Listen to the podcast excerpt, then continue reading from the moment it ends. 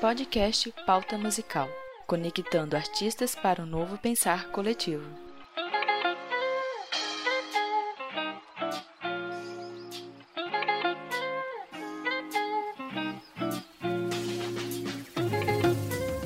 Escolher uma faculdade e qual curso fazer é sempre um desafio, mesmo na área de música. Afinal, temos algumas opções, como por exemplo, fazer bacharelado ou licenciatura. E nem sempre sabemos as suas diferenças e possibilidades na área de atuação da profissão.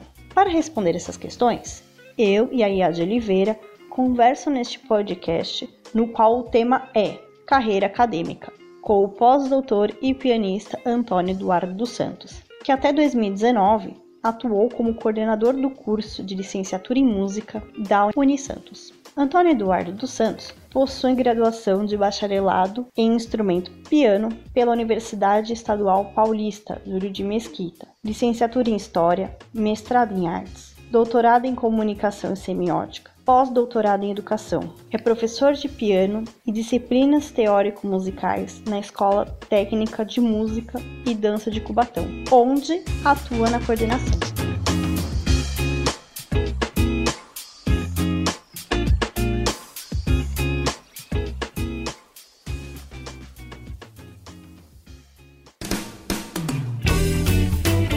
Este podcast tem o apoio do Toque 2 Bandas e Fanfarras. Acesse toque2.com.br. E do Brasil Sonoro. Clique, ouça e toque. Acesse brasilsonoro.com.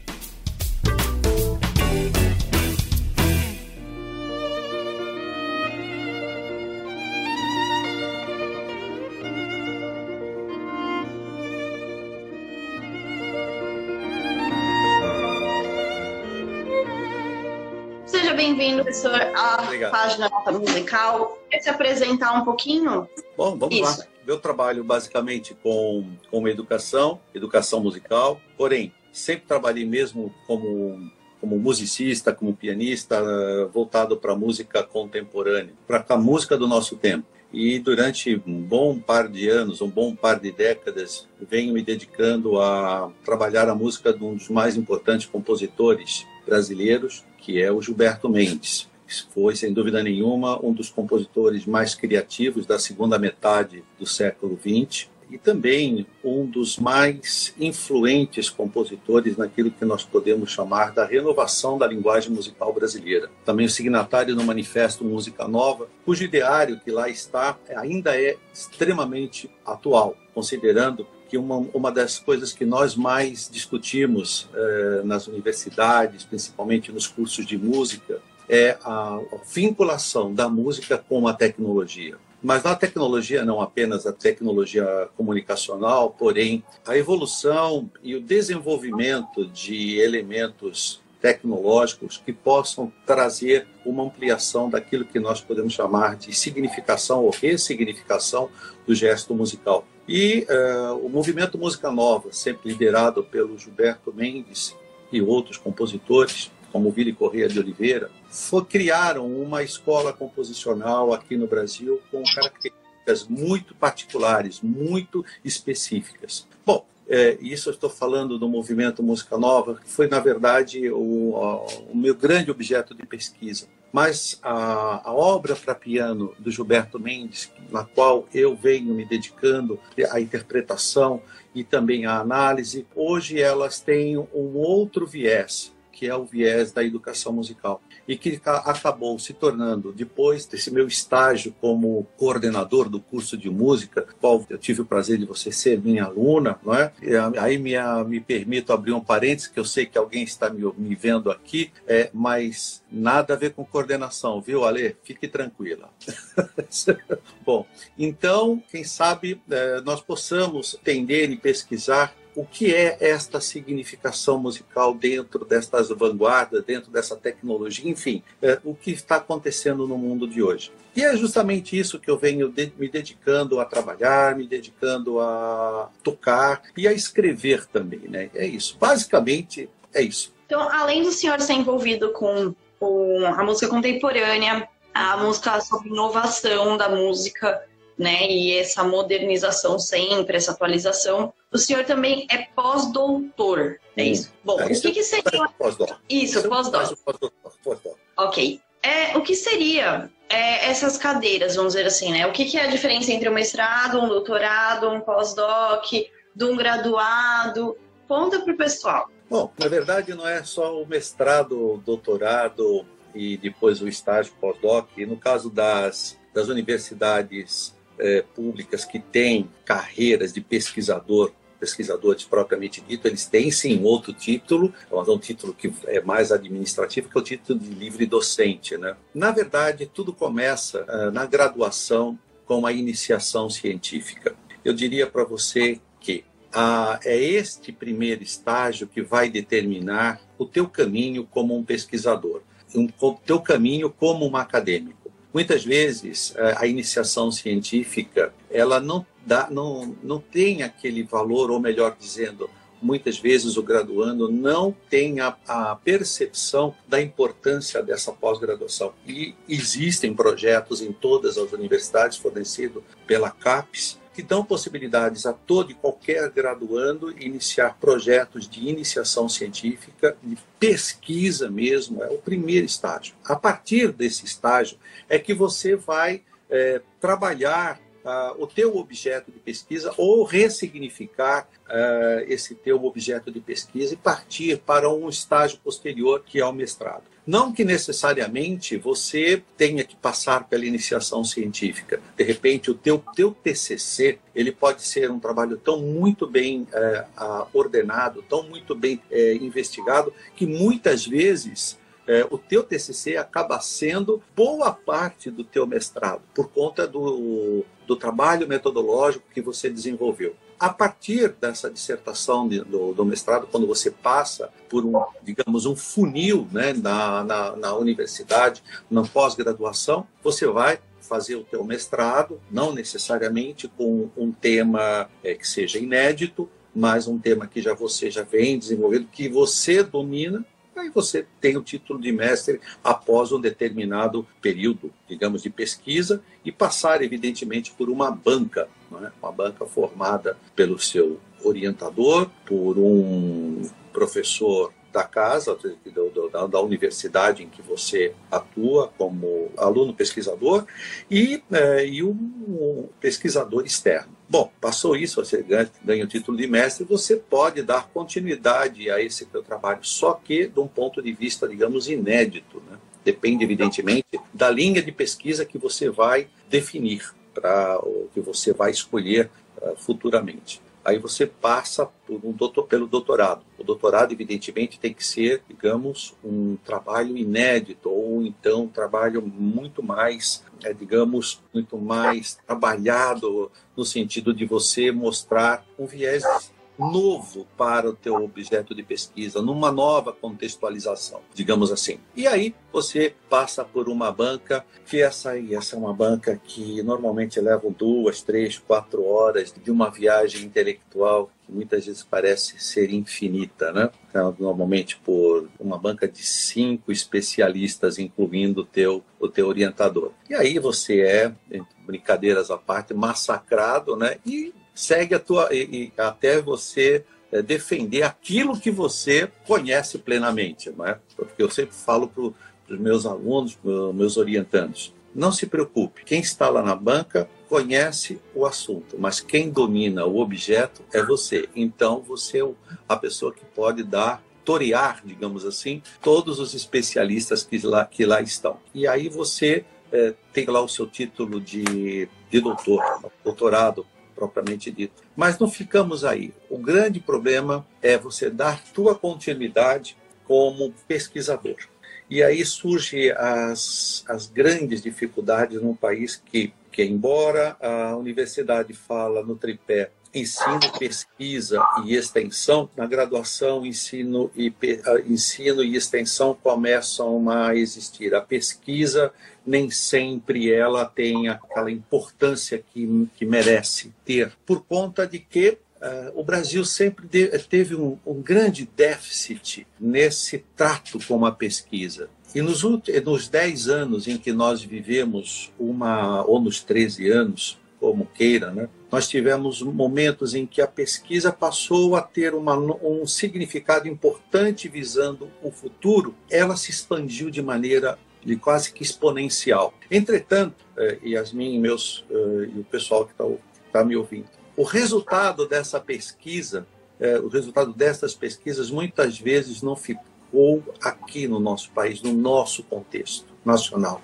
Muitos pesquisadores acabaram indo para fora, indo para outras universidades nos Estados Unidos, com alguns deles comprados, entre aspas, a peso de ouro por grandes universidades e também na Europa, por conta é, do suporte que nestes países ou nestes outros, neste outro continente é, existe no sentido de você dar, é, continuar plenamente. E só para finalizar essa minha fala, ou pelo menos nesse primeiro momento, uma brincadeira que eu gosto sempre de falar para os meus alunos é que o nosso sentido de planejamento, nosso sentido tupiniquim de planejamento, ele não vai além do espaço de tempo entre a sístole e a diástole do nosso coração.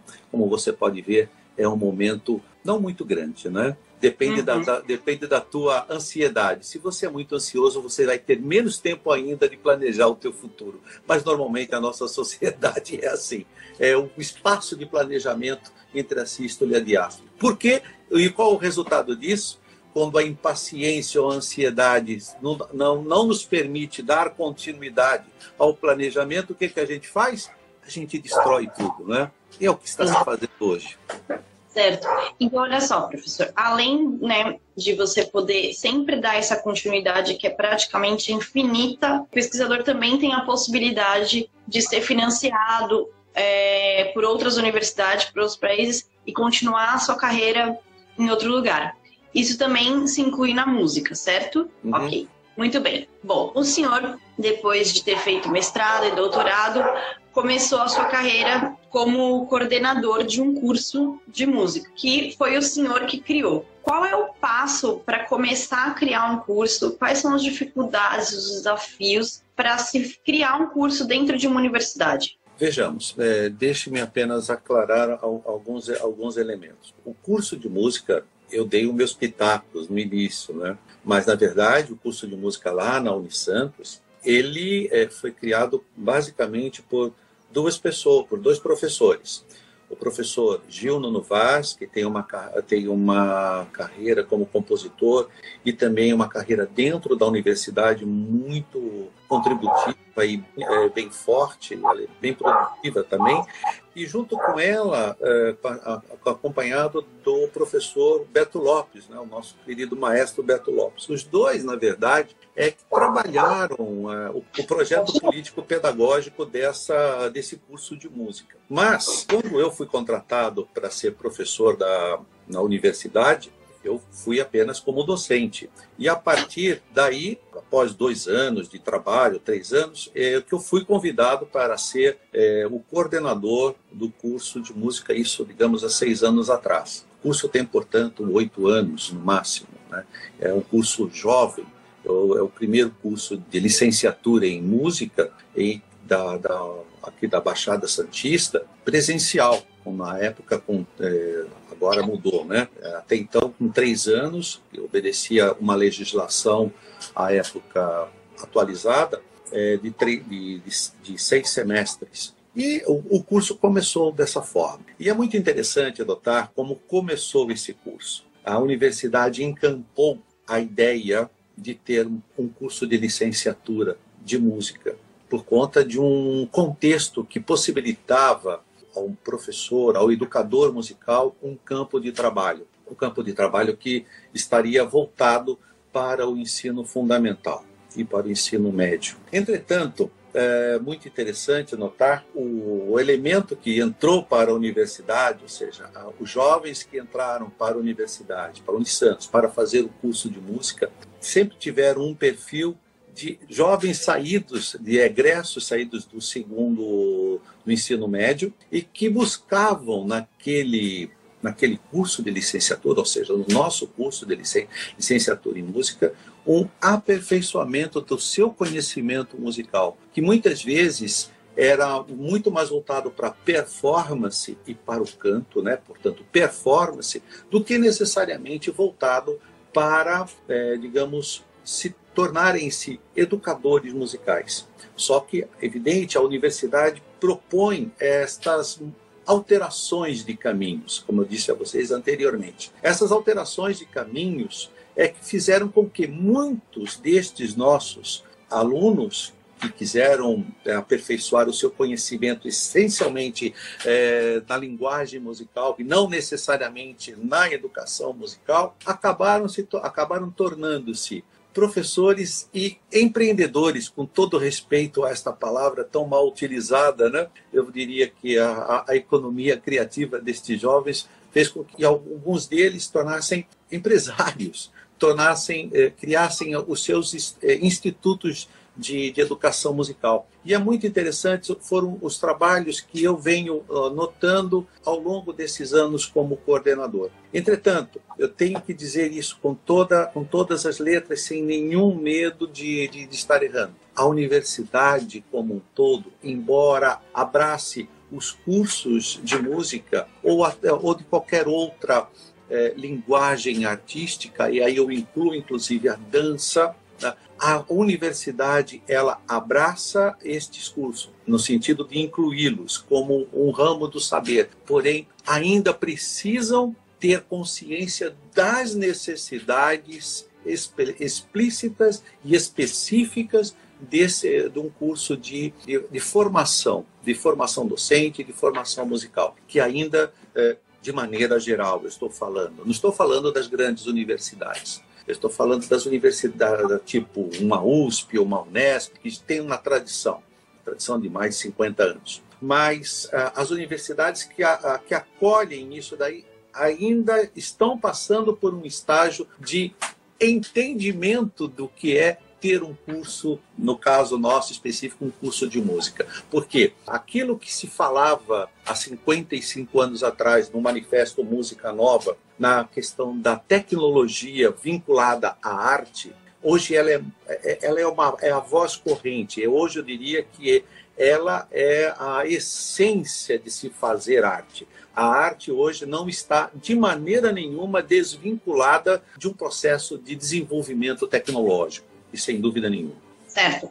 Então, além de você verificar o público e, e esse público chegando e você dar assistência para todo esse público que vem na universidade e a universidade ter esse interesse, abraçar esse interesse, criar essas oportunidades, né? Precisa também de um planejamento. O senhor, como coordenador, como é a rotina de um coordenador dentro da universidade?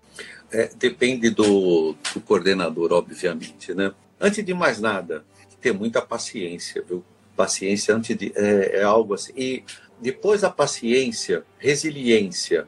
Esses dois juntos é que devem formar o caráter de um coordenador, né? principalmente quando você lida com jovens que têm as suas expectativas, entram numa universidade e vivem aquilo que é aquilo que é na, na essência o mais importante no ser humano, que é o conflito. Vivem o conflito dos seus sonhos com uma realidade. Que na verdade é esse grande conflito que gera as grandes mudanças né, na sociedade. Acontece que nós estamos falando com jovens que têm a esperança, que têm a vontade da mudança rápida e encontram normalmente uma instituição que tem o seu ritmo, que tem a, o seu planejamento. Então, a conciliação destas, digamos, velocidades ou destes paradigmas mais específicos, tentar conciliar isso é o grande desafio da coordenação. É, e outra coisa que a mim, pela minha vivência de 35 anos no ensino, hoje já já passei dos 35, estou quase com 40 anos é, no magistério. É, o que mais me atrai e o que mais me deixa sensibilizado é o resultado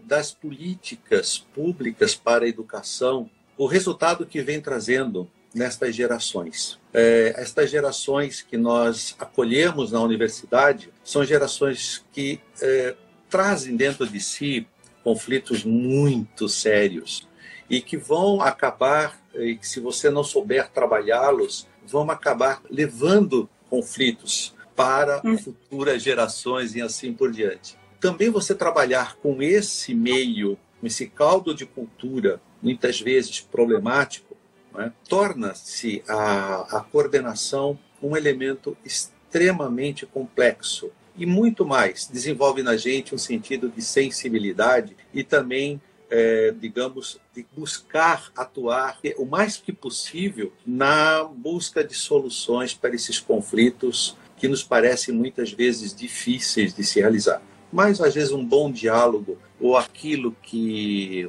o intelectual Dom Vincenzo, que é um intelectual do Vaticano, que esteve recentemente na universidade, é, falou em uma, num único conceito, que é a mística da educação, a mística do educador. Então, envolve tudo isso. Né? O, o coordenador nada mais é do que, digamos, um, um educador que está numa posição apenas, digamos, de é, tentar conciliar ou tentar é, mediar situações. Nessa mediação, né, ela tem que ocorrer para você poder fazer mudanças ou fomentar coisas dentro da universidade, ou cobranças, ou novidades e tudo mais. É, além desse papel, qual papel o coordenador tem diretamente com a reitoria e o que, que seria um reitor? Bom, é, sem dúvida nenhuma, o reitor é o brincadeiras à parte, né? é o grande Zeus da, da universidade, né? é um grande administrador, antes de mais nada, né? O, o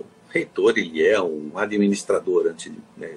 Só que ele vai administrar justamente esse tripé que eu acabei de falar para você. Ele vai administrar o ensino, a pesquisa e a extensão na universidade. Então, é, e a partir dele, aquela pirâmidezinha, né, com todo respeito a esta figura que também, ah, nesses últimos anos, ela acabou se tornando, menos que uma pirâmide, acabou se tornando um quadrado, né, porque as pessoas esquecem né, do que significa esse triângulo que envolve, antes de mais nada, inteligência e sabedoria.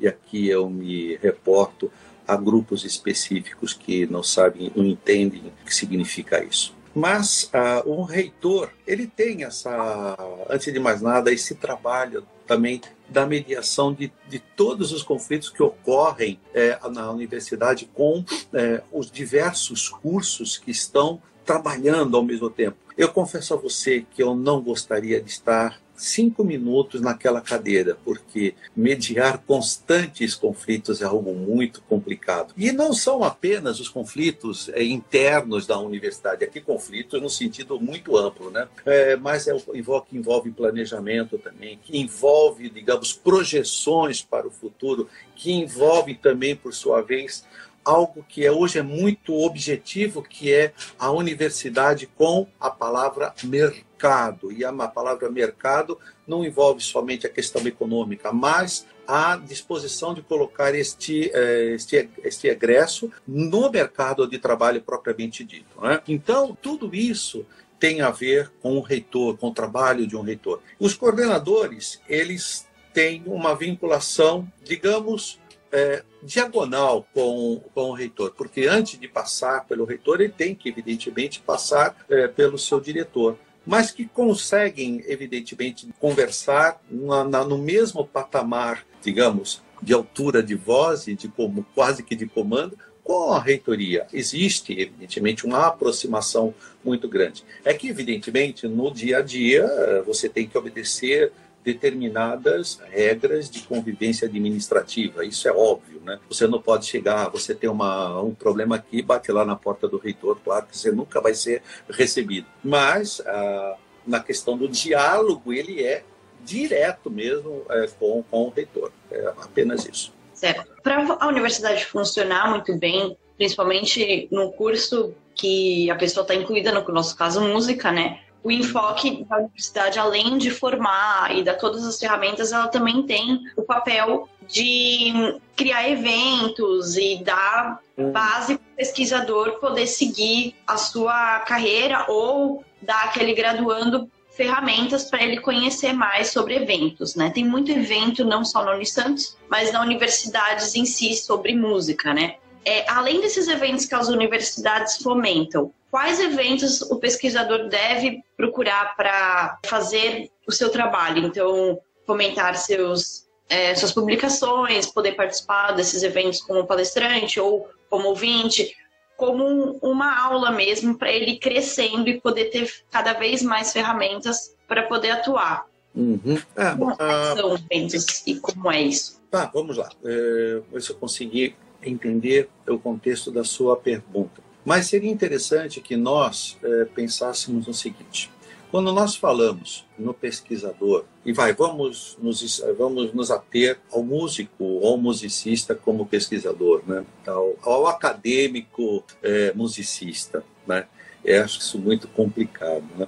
Porque, na verdade, essa ideia que nós temos de acadêmico musicista é que hoje ela acabou se vinculando-se a um, o, o, músico acabou vinculando-se à universidade. Por conta evidentemente de, de, um, de um, ensino é, categorizado. Mas antes disso antes da universidade ter esse approach um, é, forte na sociedade é, eu me reporto muito é, aos músicos importantes do século XIX no período romântico em que eles tinham uma, uma, uma visão extremamente aberta e interdisciplinar da música que eu diria que faz inveja aos dias de hoje. Né? Quando eu é, leio, por exemplo, a, a, vida de um compositor como Schumann, quando eu leio, por exemplo, a, a vida de um compositor como o próprio Claude Debussy, que eu tenho uma paixão muito forte, ou mesmo de um Igor Stravinsky, a cultura geral desses grandes compositores ela foi muito forte, ela foi muito bem entalhada, muito bem embasada. Como, por exemplo, um Schubert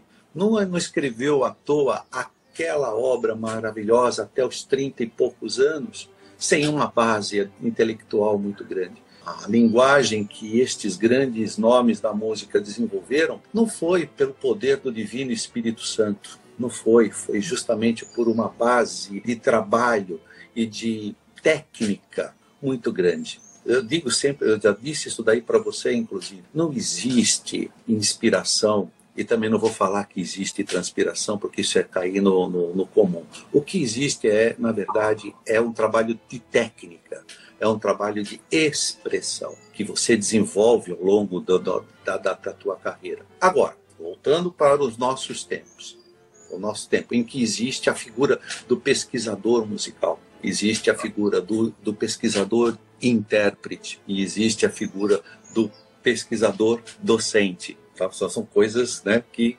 dialogando muito. Mas no caso de um pesquisador intérprete, sem dúvida nenhuma, é um trabalho que ele deve desenvolver voltado para a musicologia, no caso nosso específico, voltar para o desenvolvimento de práticas de análise e que buscam entender o pensamento de um determinado compositor, uma de determinada composição, a partir de técnicas de análise já explícitas, de, de, de teorias já desenvolvidas. Mas isso tudo, evidentemente, deve ser dialogado não apenas na universidade, mas através de um, de um diálogo amplo, através com congressos, com encontros. Esse, na verdade, é o grande ponto de convergência para que se, a, a, a pesquisa, no caso específico da música, possa, possa desenvolver. Se eu posso dar um exemplo, na minha própria convivência, é, eu diria a você o seguinte: evidente, eu poderia citar vários outros, tá? mas um que eu estou participando de forma ativa, eu e, e alguns queridos amigos meus, meus colegas, é de um. Nos últimos três anos, eu venho participando de um encontro uh, nacional lá numa cidadezinha, que por sinal onde nasceu meu pai, a cidade de Penedo, em Alagoas. Uma cidadezinha que está lá quase que flutuando às margens do rio São Francisco. Eu uhum. diria flutuando, porque quando dá a cheia lá no Rio São Francisco, ela, a parte de baixo fica mesmo alagada, né? Não chega, evidentemente, a ser uma Veneza, porque seria também de muito, né? Seria falar demais. Mas o que nós faz, o que se tem feito, melhor dizendo, em Penedo nestes últimos anos, trazendo músico, uh, musicólogos da USP, como um querido amigo meu, o professor Neto, que é um dos idealizadores do curso de música lá da, da aqui da Unisantos, o Neto, o professor Marcos Oliveira. É, nós temos feito um trabalho que aproxima jovens talentos lá do, do, do Nordeste, principalmente da, daquele lá do, do interiorzão que afluem para o nosso lá para a cidade de Penedo durante uma semana e nós fazemos um eles nós fazemos um trabalho de musicalização de oficinas e de, e de resgate de uma cultura de bandas e agora nos aproximamos também do uh, trabalho de estímulo ao interesse para a música contemporânea brasileira. Então, esse, todo esse trabalho é um trabalho que, que é instigante para esse, é, esse viés do intérprete acadêmico, né? do pesquisador acadêmico e também do outro que agora é, me escapa da memória. Enfim, são esses vieses que é, trazem. Por outro lado, o intérprete mesmo, o intérprete acadêmico, que tem que escrever, evidentemente, voltado para análise, aquela coisa toda, mas eu acho que o intérprete acadêmico tem que fazer valer a sua produção como performer, a produção dele como uma, um artista que ele é na sua essência, fazer valer isso como uma produção acadêmica propriamente dita. Porque o tempo que nós é, analisamos, o tempo que nós trabalhamos é, uma determinada obra e que nós buscamos resgatar o discurso desta obra que está na partitura, né, que na verdade é a fonte, é o score, né, como diz aí uma,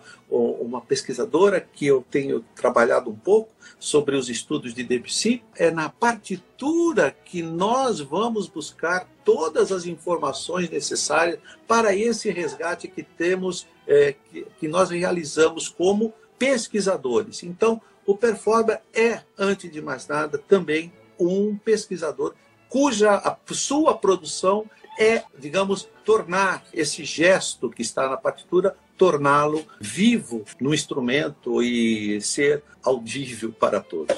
Bom, então, é, para o pesquisador performer, além da importância de todo esse planejamento, de participar desses eventos, criar eventos, né, e escrever, produzir, ele também tem que pôr a parte musical junto com o seu instrumento e expor isso dele fazer essas conexões. Já para o músico docente, professor, o quão é importante essas leis, por exemplo, né, de, de incentivo ao estudo. Então, por exemplo, a gente tem o CNPq, tem a CAPES. Conta um pouco o que é cada coisa disso, porque deve se ter para o professor docente, para a carreira docente. Bom, sem dúvida, não só o CNPq e a CAPES, né, que dão, que são organismos de fomento à pesquisa, mas nós também temos que pensar é, na, aqui em São Paulo na mais importante instituição de fomento à pesquisa, que é a FAPESP. Eu me orgulho muito de, de dizer a você, e a vocês no caso, que foi a FAPESP que me deu condições de chegar até o meu doutorado,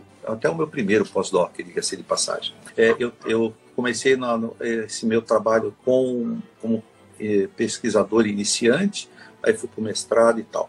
O fornecimento de, de bolsas que não são nada mais do que, digamos, um incentivo para que você se dedique especificamente ao seu trabalho. Né? É evidente que você tem que passar por um processo que demanda muitas vezes espera, que demanda muitas vezes ansiedade e também demanda muitas vezes frustração quando você não consegue a bolsa. O CNPq, a mesma coisa, a CAPES, alguma coisa. Muitas universidades, no caso como, eu, é, como é a Unisantos, ela tem uma parceria, vamos chamar assim de modo é, simples, vamos falar grosso modo, melhor dizendo, ela tem é, esse vínculo com a CAPES e com é, que fornece um determinado número de bolsas e você, é, você propõe o seu projeto de pesquisa uma vez passando no, no, no crivo lá da, do, do, programa que você escolheu, tá, no mestrado, a, você concorre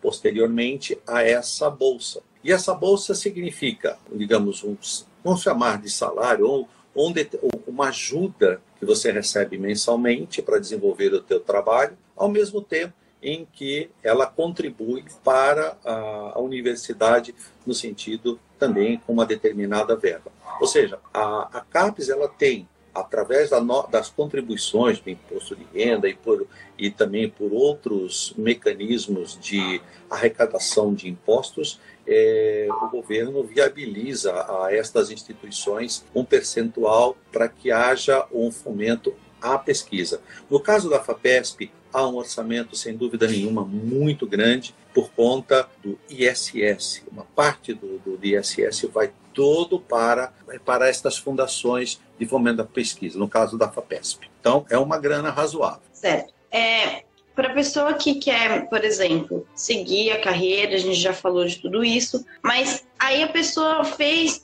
mestrado, doutorado, pós-doutorado, ela vai trabalhar aonde e com o quê? Vejamos, é, evidentemente que isso vai depender muito da área em que você vai atuar.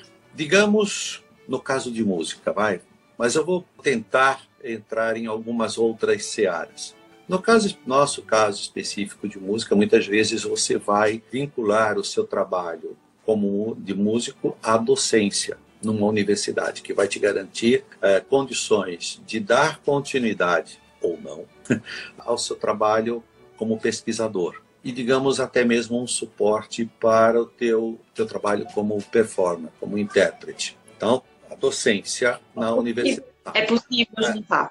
É, possível tranquilamente juntar. É evidentemente que uh, o mais complicado nessa história toda é evidente que você tem um amplo espectro de trabalho, um amplo espectro de, atuações. Nós vemos hoje grandes músicos da USP que são fantásticos intérpretes que têm uma carreira como intérprete é, maravilhosa, internacional, mas muitas vezes ela está muito definida mesmo para a docência, não só no nível da sua universidade, como também em é, diálogos, em intercâmbios com outras universidades. E é justamente isso que faz com que, muitas vezes, a, a linguagem musical também consiga é, se tornar é, digamos, é, sempre em constantes mudanças, né? É, você consiga sempre estar discutindo novos caminhos. Né? E esse é, não é só o caminho do mercado, da indústria cultural que faz com que se, se mudem, porque no caso da indústria cultural, evidentemente os objetivos são outros.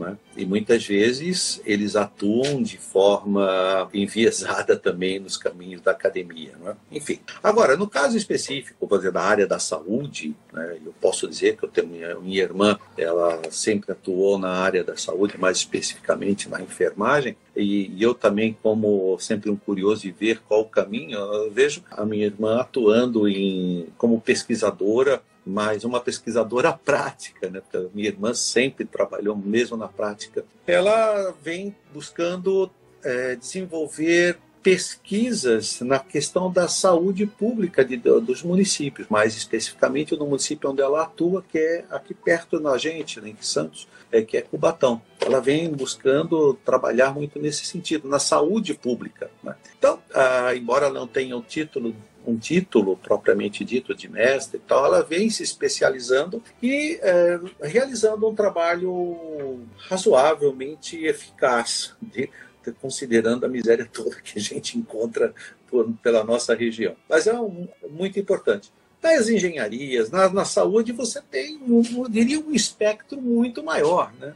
porque ela envolve fundações importantíssimas na área da saúde, não só no país como fora. Eu, eu ficaria aqui um bom tempo da nossa conversa, ou melhor dizendo, já vendo aqui seis minutos, e não, não chegaria a metade do que elas existem. Agora, a pesquisa eu vou te dizer uma coisa, Yasmin, a pesquisa sempre, indubitavelmente, ela passa pelo crivo da universidade. Isso invariavelmente invariavelmente. E a partir da universidade, os caminhos é que vão se ampliar de alguma forma ou de outra. E só para finalizar, me lembrei, tenho uma sobrinha que fez é, relações internacionais na PUC, aqui em São Paulo, e hoje ela, ela fez depois é, mestrado um pós-graduação na Sciences Politique de, de na Suíça, e a partir daí ela hoje ela é delegada da, da Cruz Vermelha, da Croix Rouge, né, da Cruz Vermelha lá em Israel. E já passou por poucas e boas, né? como por exemplo na África, ela ficou três anos debaixo de tiroteios e de uma guerra fraticida tenebrosa. Agora ela está lá digamos, numa guerra mais menos menos terrível, mas também tanto quanto é, fraticida, que é lá na, na, em Israel, que determinados políticos, né, alhures, gostam tanto, né, e tomam como modelo. Mas não é o caso aqui de nós falarmos sobre isso. Então, basicamente é isso. Então, assim, enquanto a pessoa, além de se especializar e estudar, ela também já atua nesse estudo e quando ela termina, vamos dizer assim, ela pode seguir nessa mesma linha e continuar trabalhando com o que ela já vem estudando. Isso não serve só para música, certo? Professor, eu queria que o senhor contasse, por exemplo, da sua rotina como professor, é, músico e músico intérprete, é, pesquisador, intérprete, pesquisador, docente, tudo que o senhor faz. Como é que é uma rotina disso? Olha, eu vou falar para você o seguinte é, que me desculpem todos os meus os amigos que estão me ouvindo. Essa pergunta seria melhor falar para três mulheres que eu tenho um grande carinho, mais especificamente no caso da minha da minha esposa. Essa pergunta devia ser dirigida à minha esposa, deveria ser dirigida a uma grande amiga minha, que é a Alexandra, que é aquela do SESC, e também deve ser dirigida à minha irmã. Né? Não vou falar também da minha da minha terapeuta, que essa daí realmente certamente diria para você o seguinte: não queria estar na pele desse cidadão. Mas eu diria que é uma, uma, uma, li, uma lida de constantes conflitos, né? de constantes conflitos. Por quê? Você é, tem que dividir seu tempo como educador, dividir seu tempo como intérprete, concentrar-se naquilo, é, como intérprete, como um pianista, e também é, encontrar é, o seu tempo como, como escritor, digamos assim, como pesquisador para fazer artigos. É uma rotina que deve ser trabalhada com a questão da disciplina, daquilo que no início da nossa conversa nós falamos. É, é a questão do planejamento do seu dia a dia. Né? Não aquele planejamento do espaço de tempo entre sístole e diástole, mas é pensar, é, num, digamos, num espaço de tempo bem planejado para que aquilo, para que aquela tua rotina não acabe te engolfando de forma é, muito é, intensa. Mas eu diria a você que como pianista hoje eu tenho um meu trabalho muito voltado para o estudo e para a análise da obra para piano de Debussy. Como educador musical, eu tenho trabalhado muito a ressignificação das vanguardas para a educação musical. E como pesquisador, eu tenho trabalhado, sobretudo, com as questões da educação musical num sentido muito mais amplo, que nós temos que projetar a educação para os próximos 20 anos, porque eu vejo os últimos 4, 5 anos como absolutamente perdidos. Nós temos que resgatar aquilo que durante 13 anos nós conseguimos conquistar e que agora está sendo destruído. É isso.